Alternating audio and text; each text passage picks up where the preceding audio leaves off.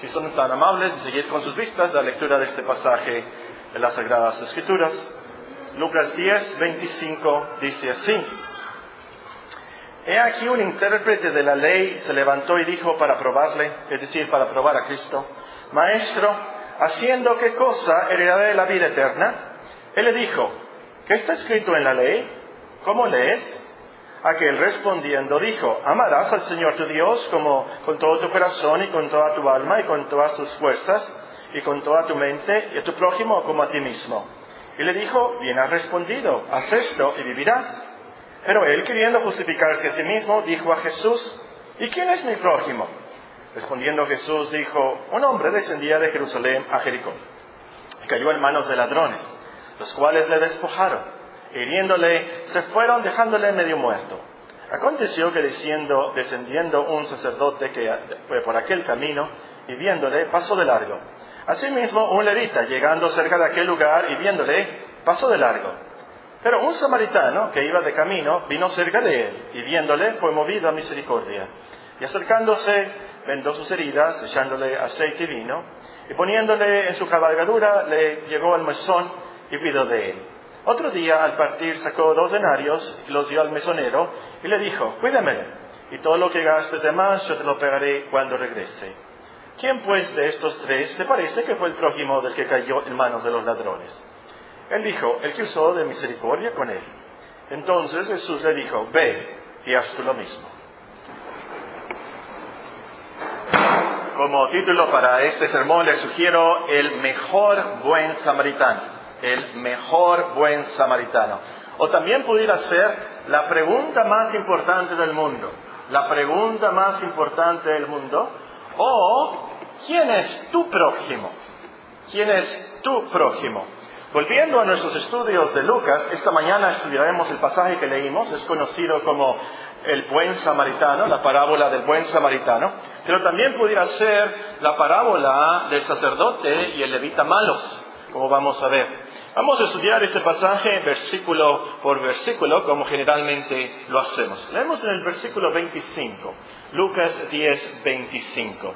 He aquí un intérprete de la ley se levantó y dijo para probarle, Maestro, ¿haciendo qué cosa heredaré la vida eterna? Ahora, un intérprete de la ley, como las palabras de los dicen, interpretaba la ley. En esos tiempos eran como lo que ahora llamamos un abogado, un licenciado, un experto en las leyes era alguien encargado especialmente de estudiar e interpretar los primeros cinco libros de la Biblia. Y estaban encargados de, escribir, de copiar, interpretar, y por eso también a ellos les llamaba los escribas. Generalmente vamos a leer este título en los evangelios, los escribas. Y ellos odiaban al Señor Jesucristo, lo querían matar, se querían deshacer de Él. Porque nuestro Señor Jesucristo no seguía su tradición, su interpretación, y también nuestro Señor Jesucristo enseñaba con mucha autoridad. Entonces, junto con los fariseos y los otros sacerdotes, los escribas, estos intérpretes de la ley, planearon y a lo último ejecutaron la crucifixión de nuestro Señor Jesucristo. Y es por eso que Él le hizo esta pregunta para probarle, nos dice aquí. He aquí un intérprete de la ley se levantó y dijo para probarle. Ahora, no crean que le hizo esta pregunta para saber si sabía o no, o que si se lo sacaba bien o no. Como dice otra versión, la hizo para tentarle. El escriba, el escriba aquí, el abogado, quería entonces acusarlo de alguna herejía, que el Señor Jesucristo se equivocara, que dijera algo contra la ley, y así va a poder acusarlo ante el Sanedrín, la junta de esos líderes religiosos. Y por supuesto le iban a llevar a Herodes para que la crucificaran. Y quería buscar alguna forma de que nuestro Señor Jesucristo cayera en esa tentación. O cuando menos ponerlo en ridículo.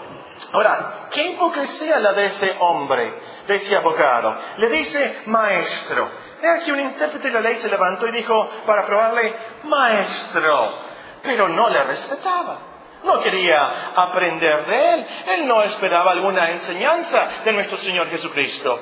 Oye, por, pensándola bien, nuestro Señor Jesucristo sí es un maestro. El maestro de maestros, Él nos enseña de Dios, Él nos enseña lo más importante de la vida, y con ilustraciones perfectas, y con autoridad y amor perfectos también. Con razón, Pedro después le dice, el apóstol Pedro le dice a nuestro Señor Jesucristo, ¿a quién iremos? Tú tienes palabras de vida eterna. Es el maestro por excelencia, por supuesto. Ahora, la pregunta del abogado es la pregunta más importante del mundo, la pregunta más importante que tú te puedes hacer. ¿Haciendo qué cosa heredaré la vida eterna? En otras palabras, ¿qué tengo que hacer para ser inmortal? ¿Qué tengo que hacer para vivir por toda la eternidad? ¿Qué tengo que hacer para poder vivir con Dios? Que Él me reciba. La pregunta del pobre hombre rico, ¿verdad? También, el joven se acuerda, yo le digo el pobre hombre rico, es ese joven rico también, es, la misma pregunta de eso. O la del carcelero en Filipos, ¿verdad? Cuando le preguntó a los apóstoles después de aquel temblor y se iba a matar, se iba a suicidar, y el Señor, el, apóstol dijo, no, no, no, no, aquí estamos. Y, y el carcelero le preguntó, ¿qué debo hacer para ser salvo? Estaba leyendo la semana pasada acerca de la familia Borgia, una familia muy famosa, más del siglo XVI, no la han de haber conocido por supuesto, pero eh, con los Medici y otras familias de esa época en Italia, sobre todo, eran muy famosos eran los que controlaban la política y, realmente la iglesia en ese tiempo también, pero reconocidos eh, infamemente, desafortunadamente, por su eh, inmoralidad, su decepción, los asesinatos que ellos cometían.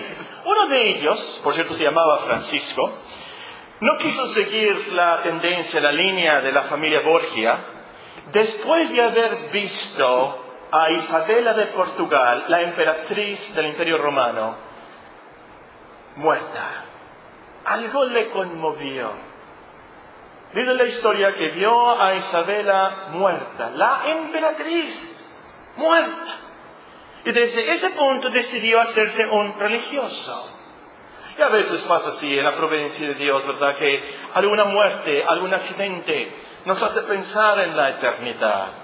A lo mejor es una pesadilla o una enfermedad o una predicación que nos despierta a la realidad de la eternidad y nos hace, nos hace pensar en esa pregunta. Bueno, ¿qué va a pasar conmigo? ¿Qué voy a hacer en la eternidad? ¿Cómo puedo yo vivir para siempre? ¿Haciendo qué cosa heredaré la vida eterna? Bueno, ¿cuál es la respuesta?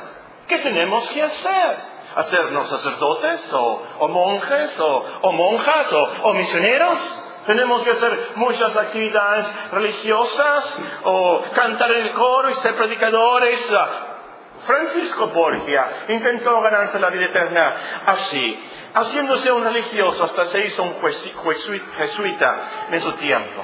¿Por qué tenemos que hacer para estar bien con Dios y ser, a lo último, ser recibidos en gloria para vida eterna? Bueno, ¿qué dijo nuestro Señor Jesucristo? Vamos a ver el versículo 26. Él le dijo, ¿qué está escrito en la ley? ¿Cómo lees? Ahora, el Señor no le contestó, ¿qué dice la tradición? El Señor no le contestó, eh, ¿qué dicen los filósofos de Grecia? Tampoco le dijo, ¿qué dice Wikipedia, verdad? O ¿qué dice Reddit? O ¿qué dijo tu nana? O ¿qué dijo tu tata? La contra pregunta, por así decirlo, la contra pregunta del Señor es, ¿qué dice la ley? En otras palabras, ¿qué dice Dios? ¿Qué es lo que dice Dios? Dios es el único que nos puede dar la respuesta correcta a esta gran pregunta. Solo en su palabra tenemos la respuesta para saber cómo vivir, cómo ser perdonados, cómo morir en paz, cómo vivir en la gloria al final, cómo tener inmortalidad, como dice en el libro de Romanos. Ahora, el abogado le da una buena respuesta, ¿no dice el versículo 27? Aquel, respondiendo, dijo, Amarás al Señor tu Dios con todo tu corazón y con toda tu alma y con todas tus fuerzas y con toda tu mente y a tu prójimo como a ti mismo. Ah, como buen judío y buen escriba, buen religioso de su tiempo, el abogado muy probablemente tenía sujeto a, su cabeza filacterias. ¿Y saben qué son las filacterias? Era como una pequeña cajita eh, probablemente de piel y amarrada con unas tiras aquí en la frente. Y dentro de esta cajita tenían escrito un versículo. Deuteronomio 6.5 que dice, amarás a Jehová tu Dios de todo tu corazón y de toda tu alma y con todas tus fuerzas. Es una frase que repiten los judíos hasta este día en todos sus cultos. Ellos repiten esta frase, el famoso Shema. Ahora, antes de seguir adelante, un tanto filosófico me voy a volver aquí, pero quiero, ojalá que entiendan esto. Sí, el abogado hubiera reconocido la realidad de lo que estaba pasando en ese momento. Delante de él estaba el Señor, Dios mismo. Si el abogado hubiera captado esa verdad, la respuesta debió de haber sido temblando y postrándose delante de Cristo para tener la vida eterna, tengo que amarte a ti, Señor y Dios, con todo mi corazón, con toda mi alma, con todas mis fuerzas y con toda mi mente. Pero el abogado estaba ciego. No podía ver la realidad que delante de él estaba Dios en carne. Y también es de notarse que el abogado sabía la respuesta correcta pero no la vivía, no la aplicaba. Y así también hay gente que crece en la iglesia y, lee sus Biblias y o escuchan sus Biblias desde que nacieron. Pero qué triste es que saben las respuestas y saben decir que Dios te bendiga y saben los signos, pero no viven la palabra de Dios. Qué triste es esto. Ahora, el resto de la respuesta del abogado viene directamente del Levítico capítulo 19 y versículo 18. Quiere decir entonces que la respuesta era 100% bíblica, una buena respuesta. Y es por eso que leemos en el siguiente versículo que nuestro Señor Jesucristo le dijo, bien has respondido, haz esto y vivirás. Si tú haces esto, tú vas a tener vida eterna. ¿Por qué le dijo eso nuestro Señor Jesucristo? ¿Por qué no le dijo él, acéptame? Y tendrás vida eterna. ¿Por qué no le dijo, haz una oración de fe y tendrás vida eterna? ¿Por qué no le dijo eso? ¿Por qué no le dijo como a Nicodemo? De tal manera, porque de tal manera amó Dios al mundo, que ha dado a su Hijo unigénito, para que todo aquel que en él cree no se pierda, mas tenga vida eterna. ¿Por qué no le dijo eso a este hombre? Podemos pensar en varias razones. En primer lugar, pudiéramos pensar que el Señor Jesucristo es más sabio que nosotros. Él sabe cómo responder y sabe qué decir a ciertas personas en particular. Porque aquí Él no quiere que este hombre haga una decisión por hacer una decisión, o que haga una oración por hacer una decisión, una oración como perico. Dios quiere conversiones. Dios quiere arrepentimiento. Dios quiere transformación real. No que se haga una decisión por hacer una decisión o se levante la mano por levantar una mano. no, no, no, no, no. Y también pudiéramos pensar, en segundo lugar, que el Señor le contestó así, porque el que le hizo la pregunta era un intérprete de la ley. Quería que reconociera de su propia interpretación, de su propia ley, qué decía Dios. Quería que ese hombre de la propia ley reconociera que estaba mal y que no merecía la vida eterna. Y también, el Señor sabía que la respuesta del abogado era correcta, pero la ley también dice, haz esto y vivirás. Y ese abogado no podía cumplir con eso. Levítico 18.4 dice, si tú cumples con esto, entonces vas a tener la vida. Haz esto y vivirás. Pero el abogado sabía y Cristo sabía que ese hombre no estaba cumpliendo con este mandamiento. Era imposible de cumplir y es imposible de cumplir los mandamientos de Dios a la perfección. Ninguno de los mandamientos podemos cumplir. Ninguno de los diez mandamientos, ni este mandamiento el más importante, el primero, el primordial. Nadie, ni una sola persona puede cumplir con los mandamientos de Dios ni amar al prójimo, ni amar a Dios, ni ninguno de los otros mandamientos. ¿Por qué? Porque nacemos en pecado, como vamos a estudiar el, versículo de mayo, ¿verdad? En Salmo 51, 5. Nacemos en pecado. Nacemos gritando enojados. Somos narcisistas, somos egoístas. Nacemos con enojo, nacemos mentirosos, no cumplimos la ley desde el principio. Ahora, el gran problema de esto es que la ley también dice, maldito todo aquel que no cumple con este requisito. Nos maldice la ley. Somos culpables, nos dice, y somos condenados a la maldición eterna por no cumplir la ley de Dios. No cumplimos con un mandamiento de Dios, nos dice Santiago, no cumplimos con ninguno a lo último, porque no amamos a Dios y a los prójimos como debemos. Ahora, el Señor sabía esto. Ahora, acuérdense, el Señor es Dios. Estaba viendo el corazón y la conciencia de ese abogado. Y él mismo sabía, y yo me imagino que con la mirada de nuestro Señor Jesucristo, lo convenció ahí inmediatamente de que él no podía cumplir con esto y estaba mal. A lo mejor hizo que su conciencia recordara que esa mañana había golpeado a su esposa. Esa mañana él había visto a una mujer y él la había deseado en su corazón. Esa mañana el abogado había pensado algo mal.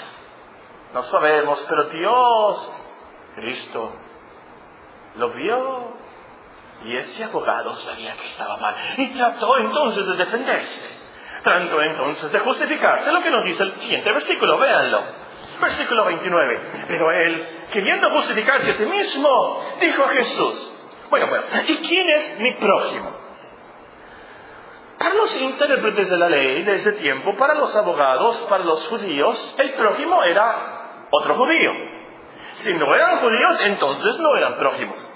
Los fariseos, por así decirlo, más estrictos, decían, los fariseos son mis prójimos. Los demás, las chusmas, no saben. Ellos no. Nada más los fariseos son mis prójimos.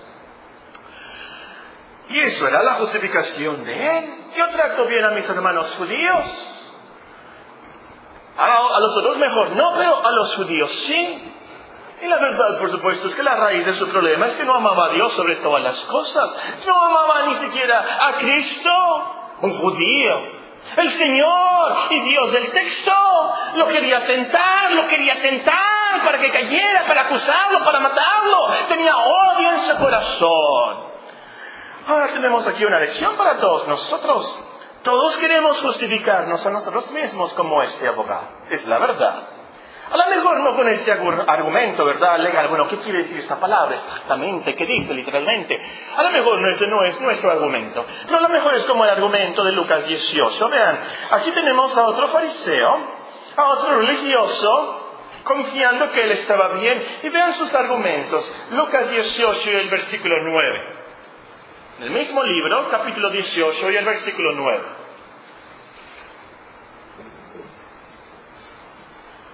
A unos que confiaban en sí mismos como justos y menospreciaban a los otros, dijo también esta parábola. Dos hombres subieron al templo a orar. Uno era fariseo y otro publicano. El fariseo puesto en pie oraba consigo mismo de esta manera.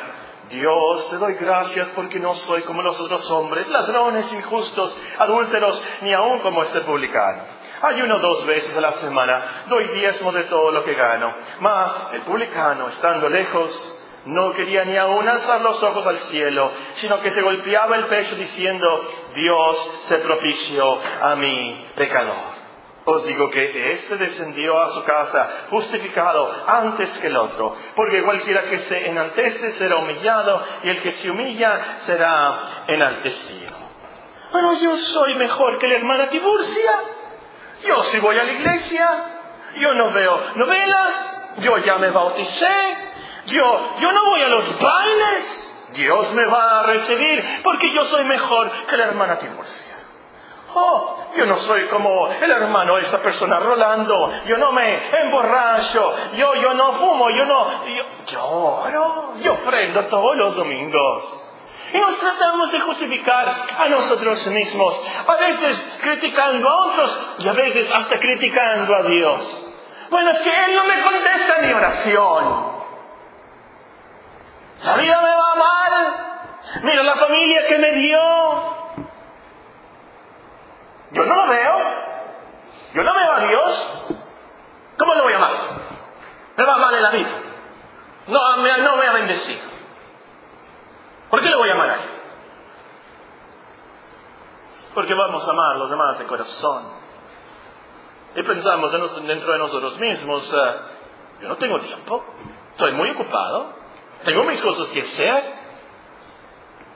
Cuidado con esa autojustificación. Nos lleva al laberinto del abismo eterno del infierno. Ahora, el Señor conocía el corazón del abogado que quería autojustificarse. Y por eso le cuenta esta parábola del sacerdote y el levita malos y el samaritano bueno. Vamos a verla, nos dice el versículo 30. Versículo 30. Respondiendo Jesús, dijo, un hombre descendía de Jerusalén a Jericó y cayó en manos de ladrones, los cuales le despojaron e hiriéndole se fueron, dejándole medio muerto. la ilustración del Señor es muy realista, tan realista que hay algunos comentaristas que piensan que esto fue una noticia del tiempo de nuestro Señor Jesucristo, que nuestro Señor Jesucristo supo de esto y por eso cuenta esta historia. A lo mejor puede ser, yo creo que realmente es una parábola, algo que contó nuestro Señor Jesucristo de su propia, de su propia imaginación, de su propia sabiduría. Pero es muy realista, ciertamente. Jerusalén era una ciudad que estaba a una elevación mucho más alta que Jericó, y de hecho todavía lo es. Y por eso tienen que descender, por eso dice que descendió, tenían que descender a Jericó. Y había, hay muchas rocas, muchas cuevas, eh, muchas curvas en, en, esos lugares y fácilmente los ladrones se pueden, los asaltantes se pueden esconder ahí. Entonces nos podemos imaginar y cómo asaltaron a ese hombre, cómo lo dejaron medio muerto, le quitaron todo. Y nos podemos imaginar ahí gimiendo dolorido a ese hombre medio inconsciente. A lo mejor había niños escuchando al Señor Jesucristo y han de haber puesto los ojos grandotes, ¿verdad? A ellos les encantan las historias y escuchando al Señor Jesucristo de ese hombre medio muerto y se han de haber emocionado porque les dijo y luego pasaron unas personas, se acercan dos personas y los niños se han de haber puesto muy contentos, ¡ay, viene alguien a socorrer a este hombre! Pero nos dice el versículo 31, aconteció que descendió un sacerdote por aquel camino y viéndole pasó de largo. Asimismo un levita llegando cerca de aquel lugar y viéndole, pasó de largo. Jericó está más o menos a 24 kilómetros de Jerusalén. En Jerusalén está el templo y por supuesto ahí van los sacerdotes a, trabajar, a enseñar, a, um, sacrificar en el templo, por supuesto. Eh, y en Jericó había una colonia de sacerdotes, más o menos dice la historia que había como 12.000 sacerdotes y levitas en Jericó, ahí tenían sus casas. Entonces, después de que trabajaban en el templo, en su curso, eh, ellos iban a, Jericó, regresaban de, de su trabajo a Jericó. Entonces no era extraño de un sacerdote y un levita que viajan ahí a Jericó en ese tiempo. Ahora, los levitas, como su nombre lo indica, venían de la tribu de Leví, la tribu de los sacerdotes. Y cuando no estaban funcionando como sacerdotes en el templo, ellos eran los asistentes que ayudaban en el templo. Entonces, qué triste es esto y qué trágico. Sacerdote, levita, dos religiosos, dos líderes, no se paran a ayudar al malherido. A lo mejor pensaron y estaba en lo correcto legalmente, a lo mejor pensaron, no me quiero contaminar, a lo mejor lo toco, está muerto, no le voy a ayudar, porque si me contamino, entonces eh, no voy a poder yo celebrar el sacrificio, estar ahí en el templo. A lo mejor pensaron eso. O a lo mejor eh, eh, iban deprisa, estaba oscureciendo, tenían miedo que los asaltantes volvieran, o tenían algún negocio, alguna cita, y podrían de alguna manera justificarse que no se detuvieron. Pero el caso es que pasaron de largo, como dice literalmente, se fueron por otro camino, se fueron por otro lado, mejor, se fueron por el lado opuesto. Entonces los niños y la gente ahí han pues están muy tristes, ¿verdad? Pero ¿cómo? Está ahí, todavía el malherido, medio muerto, ¿qué le va a pasar? Pero nuestro Señor Jesucristo les dice el versículo 33, algo que ha de haber sorprendido a los niños y a todos los que estaban ahí presentes. Pero un samaritano que iba de camino vino cerca de él y viéndole fue movido a misericordia. Y acercándose vendó sus heridas, echándoles aceite, algo para suavizarlo, para desinflamar, y vino que tenía alcohol, por supuesto sería como antiséptico, y poniéndole en su cabalgadura, Quiere decir que este hombre lo puso en su caballo y el samaritano se fue caminando. Lo llevó al mesón, cuidó de él. Otro día, al partir, sacó dos denarios y los dio al mesonero y le dijo, cuídamele y todo lo que gastes de más, yo te lo pagaré cuando regrese. Ahora, esto debe haber sorprendido, asombrado a los que estaban ahí, porque los judíos odian, requete odian a los samaritanos. No podían verlos ni en pintura, como decimos nosotros. No se tratan. Es, peor que la enemistad entre los palestinos y los israelitas de hoy en día. Eh, para los judíos, los samaritanos eran los herejes, los idólatras, los traidores. Es más, lo peor que puede decir un judío de otra persona es, tú eres un samaritano. Apunten por ahí Juan capítulo 8, versículo 48. Lo peor que le puede decir a una persona, tú eres un samaritano, tú eres una endemoniada. Eso es lo peor que puede decir un judío de otra persona. Y ese samaritano se paró.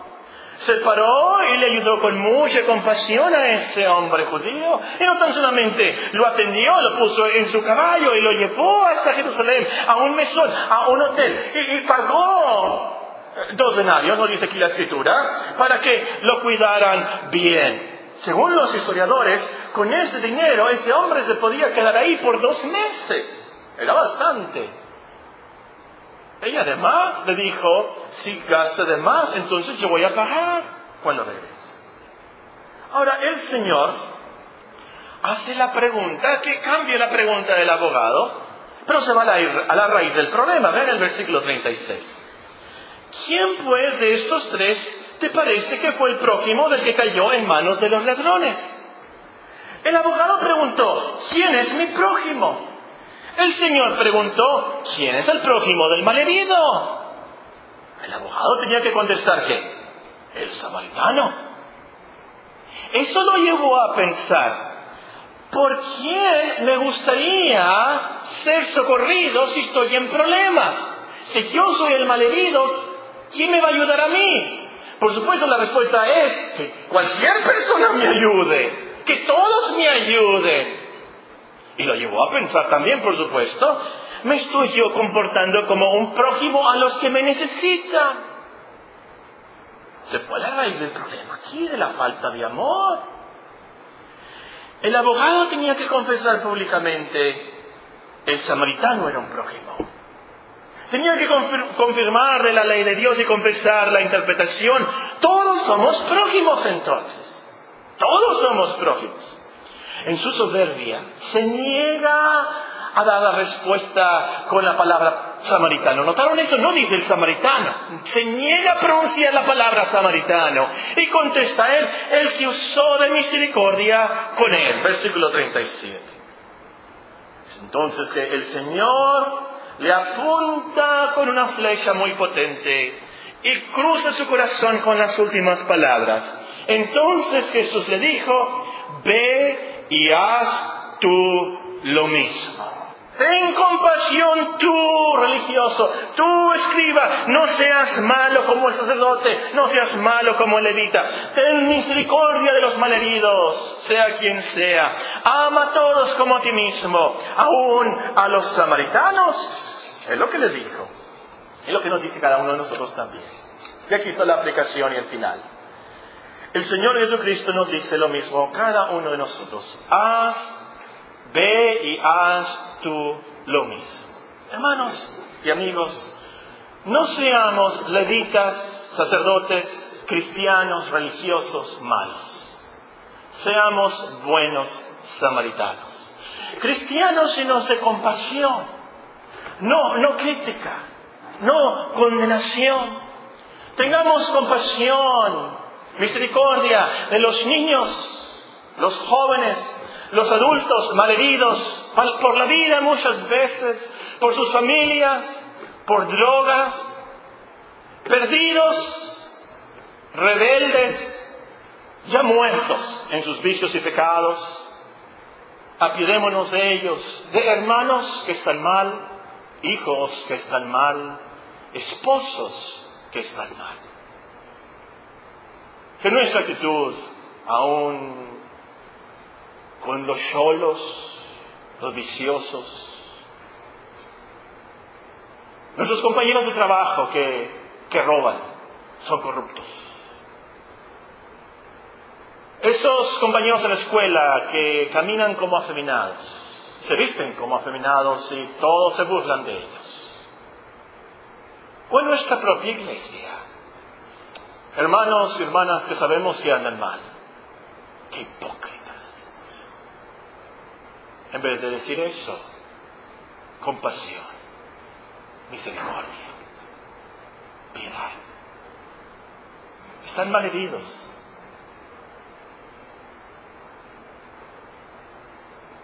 Están mal. Están medio muertos. Necesitamos ayudarlos. Termino con unos comentarios sobre este pasaje y nuestro Señor Jesucristo. Toda predicación debe llevar a Cristo. En primer lugar, Cristo, hermanos y amigos, cumple los mandamientos de Dios por nosotros. Cristo cumple la ley por nosotros. Por eso nació de mujer y bajo la ley. Galatas 4.4. El problema de la respuesta de intérprete de la ley aquí del abogado es que no hay ninguno de nosotros que puede amar a Dios a la perfección. No hay ninguno de nosotros que puede amar al prójimo a la perfección como Dios lo requiere, como la ley lo requiere. Ni uno de nosotros somos egoístas, somos narcisistas de nacimiento. Ninguno de nosotros puede cumplir los mandamientos de Dios. Y el gran problema es que la ley nos dice, maldito, si no cumples eres un maldito, estás bajo la maldición de Dios.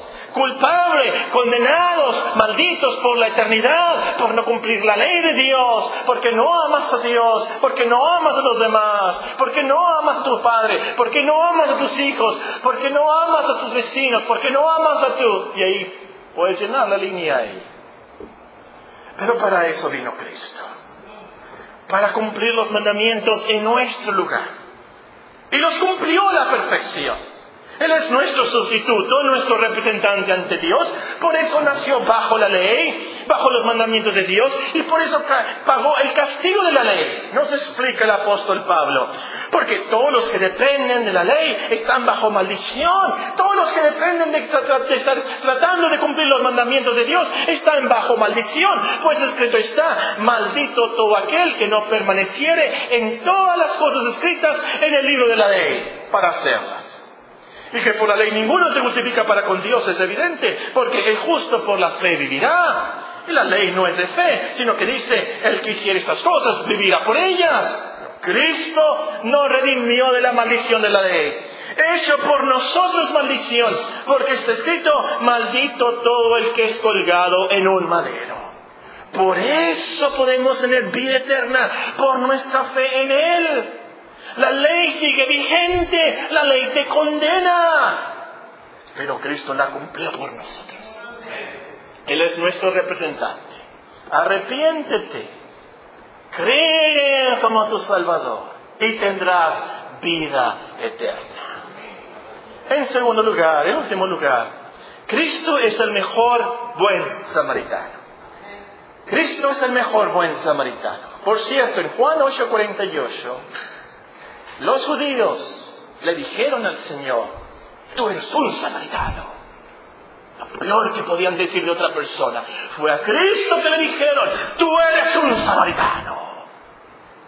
Ahora, la intención de la parábola, por supuesto, no es que nuestro Señor Jesucristo es el samaritano Así como algunos interpretan aquí que eh, los dos dragmas son los sacramentos, el bautismo y la Santa Cena, no podemos nosotros exagerar eso, pero sin duda alguna la historia nos recuerda la infinita compasión del Señor como el mejor buen samaritano. Él tuvo compasión de nosotros a la perfección, a nosotros que estábamos muertos en nuestros delitos y pecados. Él tuvo misericordia de nosotros nos salva, nos venda las heridas, Él provee para nuestras necesidades y Él regresa. Él viene otra vez. Y Él va a pagar todo lo que nosotros hayamos faltado y pecado y necesitado. Él paga por todo. Él merece toda la gloria. Oremos.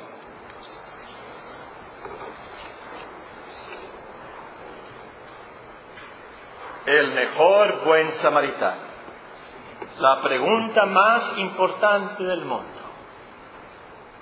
¿Quién es tu prójimo? Padre Celestial, te damos gracias por Cristo nuestro gran Salvador, que ha tenido compasión y piedad de nosotros. Damos gracias por su gran salvación que Él nos da y cumple con todo lo que necesitamos para tener la vida eterna. Te pedimos, Señor, que en esta mañana tú imprimas en el corazón la conciencia, impresiones, impactes alguna persona aquí, algún joven, algún niño, algún adulto, con la eternidad, la inmortalidad, el tiempo que viene después de la muerte, para que estén bien con Dios, que se reconcilien, que se acerquen a ti. Sobre todo, Señor, que pongan su fe en Cristo, que Él es el único que puede cumplir la ley en nuestro lugar, el único que nos puede llevar a Dios. Te pedimos, Señor, por nuestros hijos, los niños de la iglesia, que aprendan estas lecciones del Evangelio.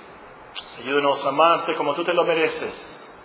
Ayúdenos a amar al prójimo como a nosotros mismos. Espírenos en tu paz, en tu amor. En Cristo Jesús. Amén.